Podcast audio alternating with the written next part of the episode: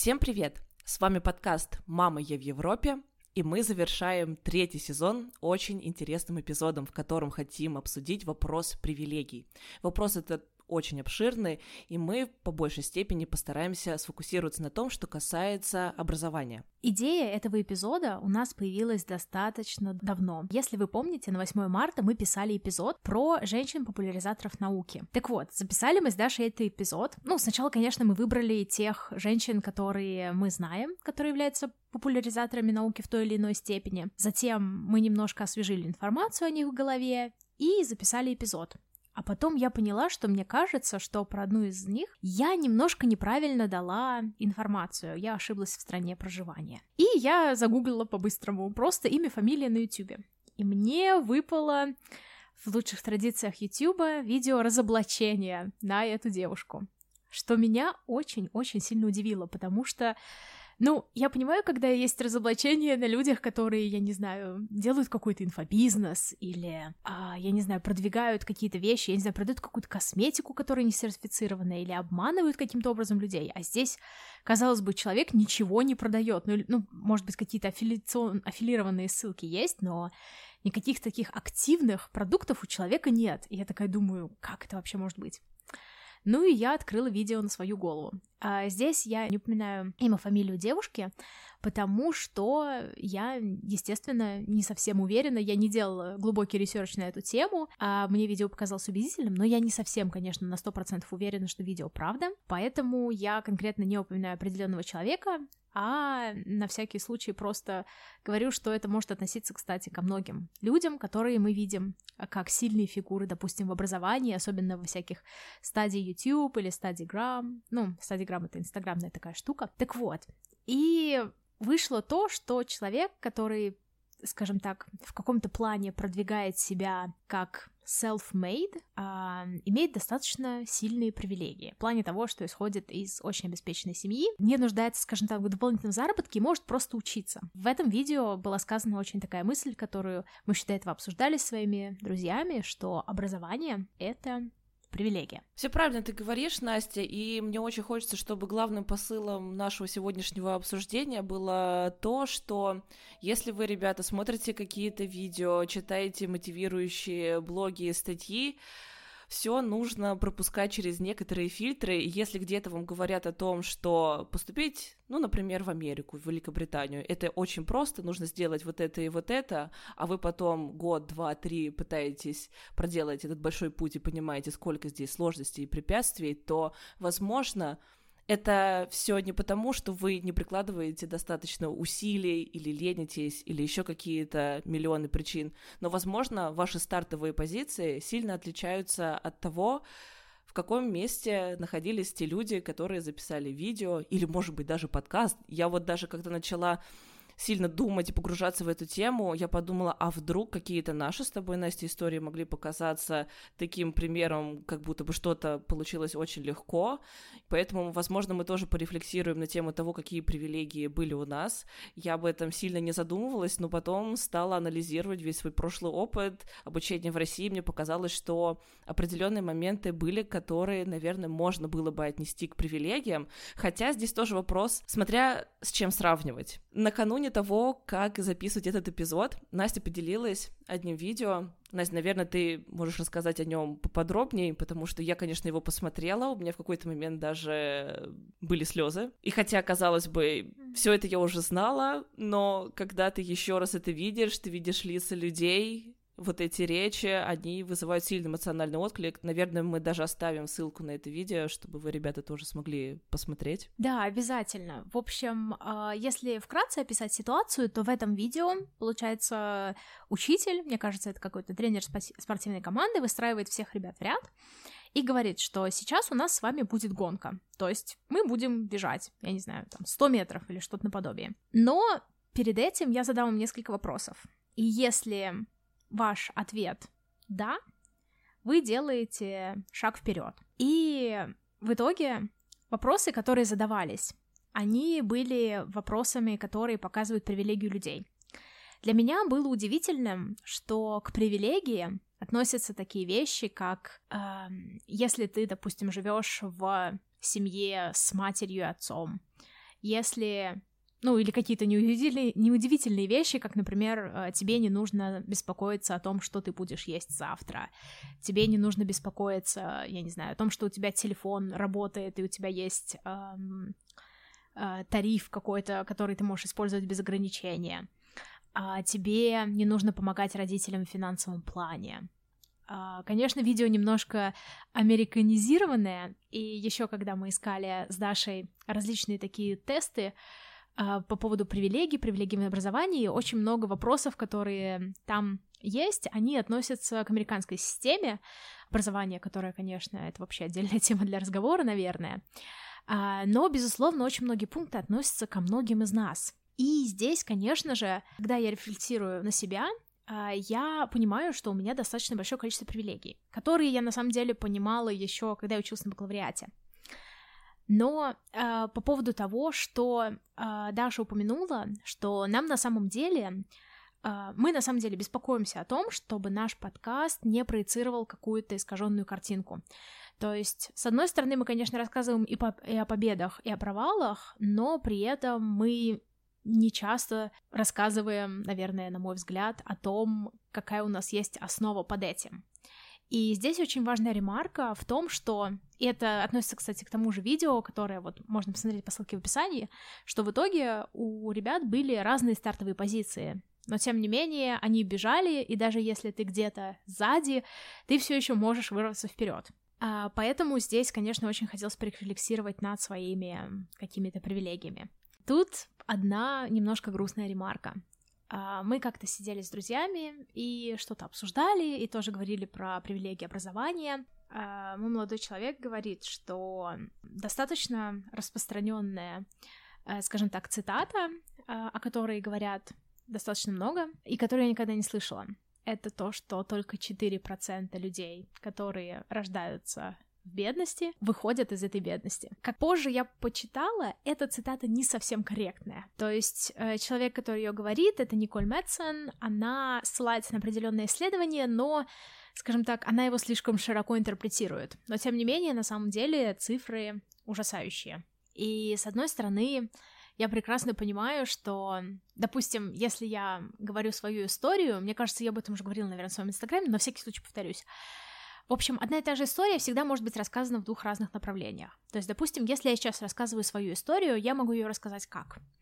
И при этом в обоих случаях я буду говорить, ну, самую настоящую правду, ничего преувеличивая, ничего не преуменьшая. Я родилась в семье двух студентов, и долгое время мы жили в однокомнатной квартире, в 14, по-моему, это было квадратных метров. Я ходила в общеобразовательную школу, и мне там было достаточно сложно, потому что учителя ориентировались э, в большинстве случаев на отстающих ребят, и у них не хватало внутреннего ресурса на то, чтобы действительно как-то поддерживать какие-то дополнительные э, стремления людей. Конечно, учителя у нас были потрясающие, но тем не менее. А, допустим, у нас так даже было, что по одному предмету а, нас не готовили по сложной части экзамена, потому что нам сказали, что это общеобразовательная школа.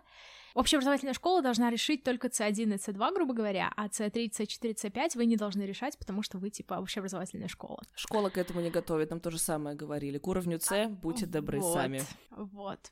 И затем я пошла на бакалавриат, и там мне надо было учиться и работать. Ну, как не работать, а заниматься научкой одновременно с первого курса а, для того, чтобы хоть как-то куда-то продвинуться. Ты что-то зарабатывала, кстати, с, с того момента, как ты занималась наукой в университете? Да, у нас была стипендия. Вот. А затем, соответственно, я прям очень много работала, чтобы а, пойти на магистратуру.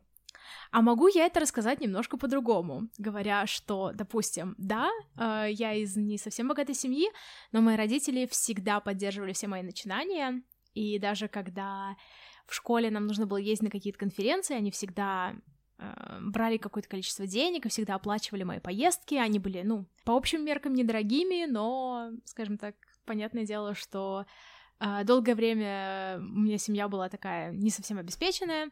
Потом в какое-то время родители очень сделали сильный скачок в карьере, и там, конечно, пошло уже проще.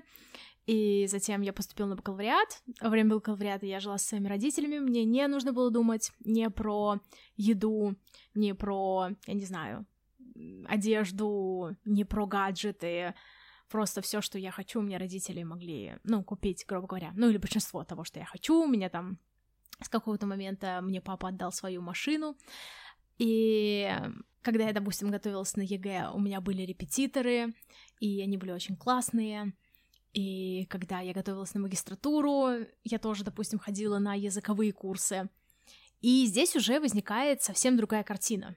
Эти две истории, они являются абсолютно правдивыми. А проблема в том, что они обе привели меня к тому результату, какому-то ни было, который у меня есть сейчас. И это очень опасно, умалчивать какие-то моменты и свои привилегии, и говорить людям, что вот, я всего добился, всего добьетесь и вы. А, иногда приходится работать гораздо больше, чем работают другие люди, но такова жизнь. А у тебя даже были какие-то моменты, когда ты осознавала, что вот либо у тебя были привилегии, либо у кого-то еще были сильные привилегии? Моя история, она звучала бы очень похоже, потому что я тоже родилась в молодой семье, родители еще были студентами, мы также жили в небольшой квартире. Дальше самая обычная школа, и, кстати, когда я проверяла варианты теста на привилегии, да, который мы с тобой изначально хотели обсудить и пройтись, но потом мы поняли, что он сильно нацелен на американскую культуру и общество. Там очень много было таких пунктов, которые звучали как «Я учился в частной школе», а, «У меня роди... мои родители смогли оплатить мое образование», да, там «Мне никогда ни о чем не нужно было думать». Мне очень понравился тут пункт, где звучало, что не я подстраивался под бюджет, а бюджет подстраивался под mm. меня. У меня сразу в голове возникает такая картина, когда, знаешь, какой-нибудь молодой человек такой, сегодня я хочу поехать на выходные в Нью-Йорк, и берет самолет, летит в Нью-Йорк, просто потому что его бюджет может под него подстроиться. Как же это круто. Um, в моменты моей рефлексии на тему привилегий по поводу образования, вот я, смотри, какие штуки, например, вынесла. Во-первых, мое место проживания, которое которым является город близ Москвы, а значит, мне были доступны такие варианты поступления, как хорошие университеты, которые находятся в столице, и мне не нужно было думать о том, где мне жить, так же, как и в твоем случае. Ну, например, многие ребята, которые очень хотели поступить в московские вузы из дальних городов, для них принципиальным был момент наличия общежития. И, например, даже если у него могли быть такие же баллы по ЕГЭ, как и у меня, но он ставил галочку напротив пункта, что нуждаюсь в общежитии, он мог не пройти. Ему приходилось выбирать. Да, ладно. да такие истории есть. Yeah. Вот да, тоже моменты, о котором э, mm-hmm. не задумываешься. Потом также мне не нужно было думать о том, чтобы снимать какую-то квартиру, я могла жить с родителями, мне не нужно было заботиться о еде, одежде, мне не нужно было думать с первого курса о том, как я буду зарабатывать. Один из пунктов в американском тесте также звучал как моя первая настоящая работа была после того, как я выпустился из Вуда. Здесь, наверное, в чем-то моя история похожа, потому что на такую, ну, настоящую, скажем, работу, да, я пошла в конце пятого курса моего специалитета, и сделала я это не из-за того, что очень остро необходимо мне нужны были деньги, но скорее из-за того, что Скорее из-за того, что мне казалось, что нельзя выйти выпускником, отправиться искать работу, потому что ты столкнешься с тем вопросом, что а где вы работали, где ваш опыт, а у тебя его нету. Ну, всем работодателям нужен какой-то опыт, когда ты его будешь приобретать. Mm-hmm. Многие мои одногруппники пошли на работу, там, скажем, с третьего курса. Мне кажется, тоже для них не стоял вопрос именно активного зарабатывания денег, но они понимали, что на этом моменте важно вложиться в в свое какое-то дальнейшее развитие, да, чтобы получить определенные навыки. Но в этот же самый момент я ходила на все лекции, я ходила на пары, я успешно сдавала экзамены. Про всякие, кстати, экзамены, ребят, мы поговорили в июньском специальном эпизоде, который доступен для патронов нашего подкаста. Подписывайтесь на Patreon, все ссылки будут в описании. Опять же, опять же привилегия, потому что этот эпизод доступен только за деньги. Я все равно это оставлю, потому что важно говорить про Patreon и все соцсети. Капитализм — это самая любимая вещь в моей жизни, короче. Я шучу, если да. что. Продолжай, Даш. Да. А я про что? А, про работу. Так вот. Соответственно, То, что меня не было необходимости работать прям много активно и зарабатывать, я могла уделить время обучению, что позволило мне получить красный диплом. А я более чем уверена, что тот факт, что я в итоге выиграла после стипендию Erasmus Mundus, большой процент успеха принадлежит именно высоким оценкам в моем университете, потому что другие ребята из э, России, из э, стран СНГ, они также были, скажем, круглыми отличниками, с красными дипломами, это действительно был большой вес. Можно вот еще дополню, что вот, допустим, а, у нас была такая ситуация, что люди тоже вот жили далеко, и они не могли заниматься, допустим, научной работой не потому, что они не хотели, а потому что им ехать было очень долго со всеми пробками и со всем. И, кстати, по поводу привилегий для меня было, ну, скажем так, удивление немножко. Вы сейчас, наверное, подумаете, что я совсем глупая, но тем не менее. Я не знала, что наличие родителей или родственников с высшим образованием — это тоже в определенной степени привилегия, потому что у них немножко другое понимание ценности образования, и они немножко по-другому сообщают, ну, транслируют вам картину приоритетов в жизни. Ну, во-первых, если честно, я прям очень сильно устала от э, бесконечного количества блогов в Инстаграме о том, что я поступила туда-то на столько-то денег и вас всех сейчас научу. А, потому что, конечно, поступление, оно в очень большом количестве свя... ну, от... относится к правильному портфолио, правильным документам и так далее, но это очень часто не дело одного вечера, не дело одного мотивационного письма. Это очень большое количество факторов, над которыми вы работаете достаточно большое количество времени, потому что, допустим, люди, которые занимаются научной работой, особенно с ну, скажем так, на протяжении очень большого количества времени, или люди, которые участвуют в большом количестве конкурсов, конференций и так далее, или они имеют возможность работать на каких-то каких-то интересных позициях. Um, очень редко бывает так, что они это делают, скажем так, на пустом месте. Но я не хочу, чтобы этот выпуск был совсем демотивирующим.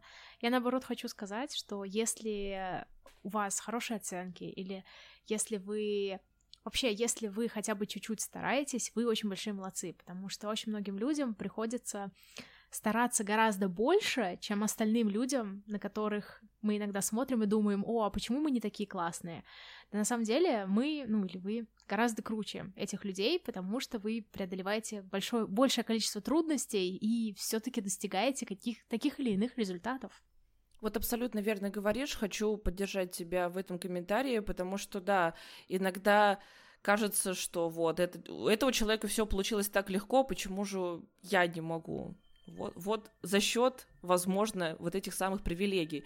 И, кстати, раз уж мы переходим ближе к теме образования за рубежом, неожиданный момент, который я не воспринимала как привилегия, а он тоже присутствует, если вот отрефлексировать.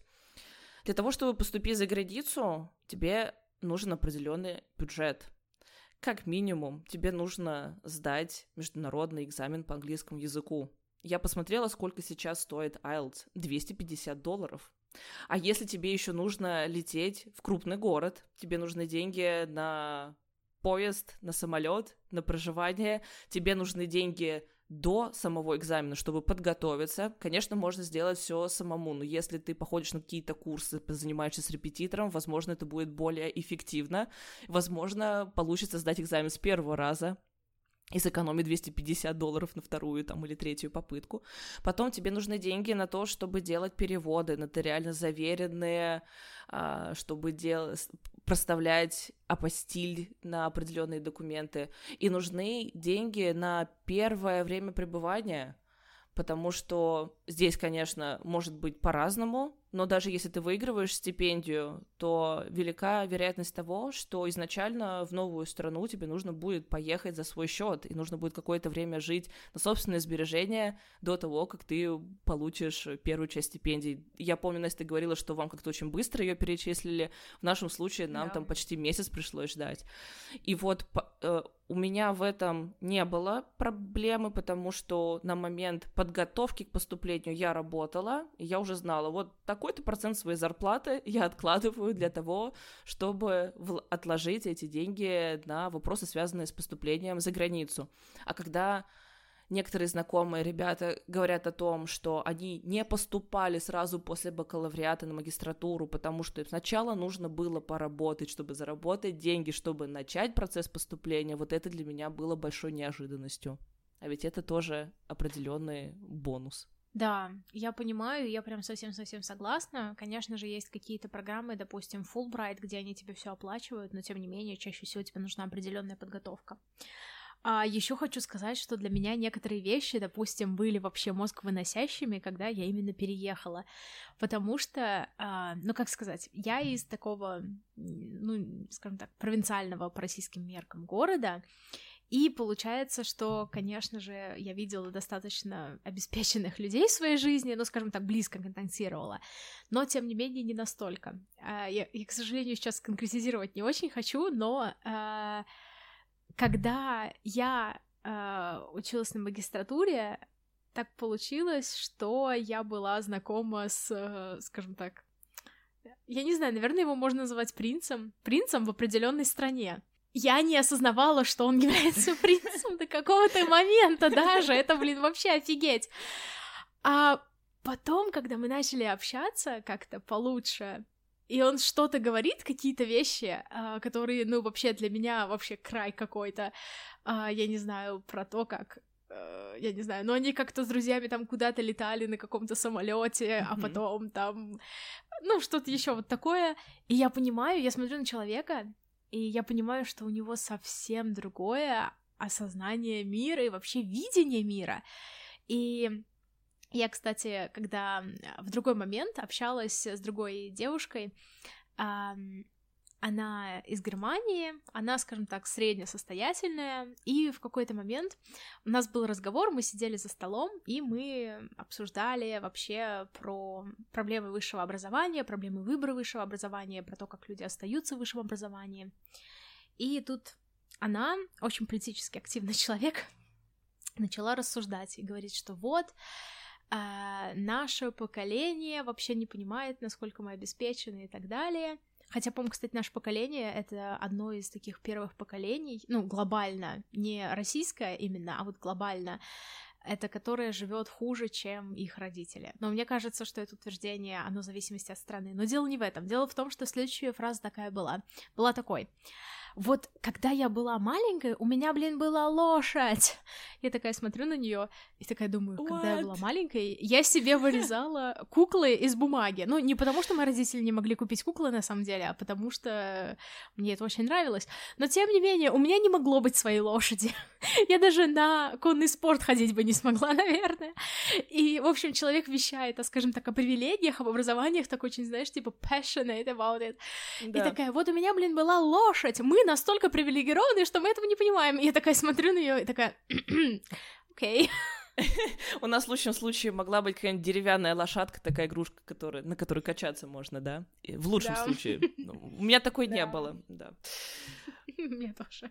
Кстати, знаешь, мне тоже кажется, вообще-то у меня были одногруппники, которые... Кстати, еще один пункт из списка, одна привилегия, это то, что вам приходилось ли вам всеми силами скрывать тот факт, что вы происходите из богатой семьи, да? Настя, по-моему, как-то вот примерно да, так звучит да. этот факт. И я вот сейчас понимаю, что с нами были ребята, у которых родители просто были реально богатыми людьми, там, условно, SEO каких-то крупных э, корпораций, не знаю, заводов в, в их странах, и насчет денег им вообще не приходилось париться вообще никак. Для меня сейчас такое удивление, как мы все вместе там сосуществовали в одном общежитии на, на одной общей кухне, такие разные вообще слои населения, mm-hmm. и как будто бы мы повышали свой эм, ну, статус в каком-то смысле, да, то есть мы за счет mm-hmm. там программы Erasmus Mundus накапливали определенные плюсики, баллы себе в копилку, а для этих ребят как будто бы наоборот, наоборот была такая суровая школа жизни, знаешь, выживание в общаге с другими студентами, что-нибудь такое вообще тоже, да, очень э, разные интересные точки зрения. А по поводу того, что, как ты сказала, мы то поколение, которое живем беднее, да, чем свои, чем наши родители, э, очень... Ну, мне кажется, это не касается Нет, России, э, согласна, что... ты правильную ремарку сделала, дефолт, что это и... на глобальном уровне, на глобальном уровне, но вот mm-hmm. я просто слежу за одной девушкой, у которой есть такой небольшой уютный блог о жизни во Франции, и она, например, рассказывает про семью своего мужа, э, про французскую семью, да, mm-hmm. где говорит о том, что мужчина на зарплату учителя физкультуры смог вырастить троих детей, построить дом и обеспечить себе очень хорошее существование, а сейчас ты не можешь просто взять и купить какой-то дом, и даже ипотеку тебе дадут, ну, сто лет тебе ее выплачивать, что тоже как-то кажется не очень реальным. Если, ну, вот примерно сравнивать, да, какие там дома были, условно, там сто лет назад, сейчас, mm-hmm. какие были машины, то, если все пересчитать деньги, зарплаты на нынешний уровень, нет, как будто бы это правда невозможно. Но, знаешь, немножечко мы сейчас проговорили наличие своих привилегий, которые мы осознавали или осознавали, но не до конца. А, но вот хочется в конце немножечко тоже пожаловаться, потому что вообще, когда поднимается вопрос привилегий, мне первое, что хочется сделать, и, наверное, это большая ошибка, искажение сознания Ударить мозга, дубинкой. Э, мне хочется, наоборот, встать в позицию человека, который лишен определенных ништяков, особенно, когда я сравниваю свои позиции с ребятами, вот, жителями Евросоюза, Европы, не знаю, с французами. Mm-hmm. Даже, например, готовясь к курсу по аспирантуре, который мы делали с World Abroad, я у ребят старших курсов пораспрашивала, ребят, скажите мне, как вы думаете, когда вы начнете искать позиции, чем вы хотите заниматься вот после аспирантуры. Они мне сказали, нет, ну сначала нам точно надо будет все силы бросить на то, чтобы защитить диссертацию, все спокойно подготовить. Потом, наверное, мы возьмем какой-то перерыв, пару месяцев надо будет под- поотдыхать, куда-нибудь поездить, и потом, спустя полгода, может быть, я начну что-то искать. Я такая, знаешь, спасибо большое, все понятно, потому что вот про себя я понимаю, что уже за год до окончания окончания аспирантуры уже надо активно что-то мониторить, искать варианты, потому что как-то очень хочется найти какое-то место, будучи еще студентом, аспирантом, то есть до своей защиты. А представьте, какая это большая нагрузка, когда ты уже, то есть, мне кажется, она настолько сильно возрастает, когда ты уже именно работаешь над тезисами, пишешь текст. Mm-hmm. Это большие нервы, как э, я смотрю на ребят э, третьего, четвертого года обучения. И вот знаешь, многие моменты, которые мы обсуждаем с ребятами, они звучат как ну вот я после бакалавриата взял гэпьер, я после школы брал гэпьер, я попутешествовал. А с ребятами постарше разговоры идут в таком ключе. Но вот сейчас я работаю в Бельгии, потом я надеюсь съездить в Африку, я хочу немножечко поволонтерить, а потом я вернусь, возможно, я Швейцарию попробую найти. Если не получится, то поеду в Лондон. Я, я, я просто слушаю, и ты бы знала, какие ну какие такие агрессивные монологи происходят в этот момент в моей голове, что почему все так легко кажется вот для тебя с твоей стороны. Это потрясающий план, очень круто, что ты можешь себе позволить, но не очень круто, когда, ну, человек не понимает, что может быть как-то по-другому, mm-hmm. не понимает твоих переживаний, не понимает, почему я переживаю за то, чтобы успеть найти что-то, почему переживает за почему он не понимает моих переживаний за финансовую составляющую, да, когда он живет в квартире, которую ему подарили его родители. И, конечно, в такой момент вопрос привилегии — это вопрос о том, как много всего есть у американцев, европейцев, и вообще кажется, что успех всей жизни заключается в том, что надо было просто успешно родиться в какой-то определенной семье. Слушай, ну вот я помню наш разговор, который у нас был на тот момент а, перед записью этих лекций, или это было еще до этого. А, в итоге, наверное, все помнят вот этот вот фильм, который называется «Время», и там, в общем, просто для того, чтобы ввести людей в курс дела, скорее всего, вы это смотрели, но тем не менее, в общем, у людей есть время, и оно истекает, и ты платишь за всякие, за всякие штуки временем, и, соответственно, богатые люди живут медленно, а бедные люди живут быстро. И вот мне, мне немножко напоминает наша ситуация это, потому что когда я общаюсь, допустим, со шведами, они никуда не торопятся, у них вся жизнь впереди, они там спокойно оканчивают университеты, меняют специальности, я не знаю, если ты, ну, для них нет такого слова, как вот я отстал, а, а когда я помню, что я была на бакалавриате, кстати, мы, кстати, это обсуждали, я повторила три раза почти слово «кстати», а, в выпуске с Ксенией Ниглас, о том, что вот а, когда она поступала на магистратуру, она беспокоилась, потому что вот все люди уже закончили магистратуру, она только поступает на магистратуру, э, и то, что эта магистратура была в Кембридже или в Оксфорде, в Кембридже, а, это уже отходило на второй план, потому что, ну вот, ты, типа, все еще учишься, ну, как внутренний mm-hmm. критик такое говорил, и вот, э, когда я жила в России, у меня была немножко такая же ситуация, я помню, что вот когда я ехала на Erasmus Mundus, я такая думаю, блин, это два года, а вот кто-то за один год закончит магистратуру, и они уже, типа, будут работать. Тогда я еще не знала, что я останусь на PhD, ха-ха-ха, который еще будет, скорее всего, лет пять идти, вот, но на тот момент для меня вот это реально была какая-то гонка со временем, потому что сейчас, сейчас уже надо, уже надо карабкаться по лестнице, потому что если ты не бежишь, если ты не то что остановился, а если ты бежишь на 20% медленнее, то ты все, ты уже бежишь назад, получается, в другую сторону.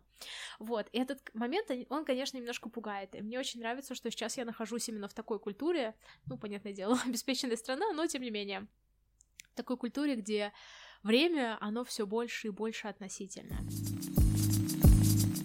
Чем мы хотим закончить? О том, что это наш последний завершающий эпизод в этом сезоне, но мы остаемся с теми ребятами, которые на Патреоне. Соответственно, на Патреоне у нас продолжают выходить выпуски раз в месяц и посты два раза в месяц. В зависимости от того, что вы выбираете, есть разные опции. Есть опция просто поддержать нас. Мы очень благодарны. Есть опция поддержать нас и получать посты. Мы тоже очень благодарны за это. А еще есть опция получать спецэпизод посты и поддержать нас, и это прям вообще нам мед на душу. И спасибо большое нашим патронам, вы для нас очень важны, вы нам помогаете творить. Вот. Мы очень постараемся хорошо отдохнуть за лето. Мы постараемся вернуться в новом сезоне с новыми идеями. Возможно, будут определенные изменения в расписании, в формате, в направлении и в темах нашего подкаста. Но детали мы даже сами сейчас не знаем. Мы устроим, наверное, какой-то огромный двухчасовой созвон с обсуждениями всего-всего, что касается нашей работы mm-hmm. над подкастом и в каком направлении мы хотим двигаться. Есть определенные идеи и надеемся вернуться осенью. Остаемся с нашими патронами в течение этого лета. Ну и посмотрим, куда нас это все приведет. Желаем вас, вам потрясающего, замечательного лета. Отдохните как следует. Услышимся в новом сезоне. Всем пока. Пока-пока.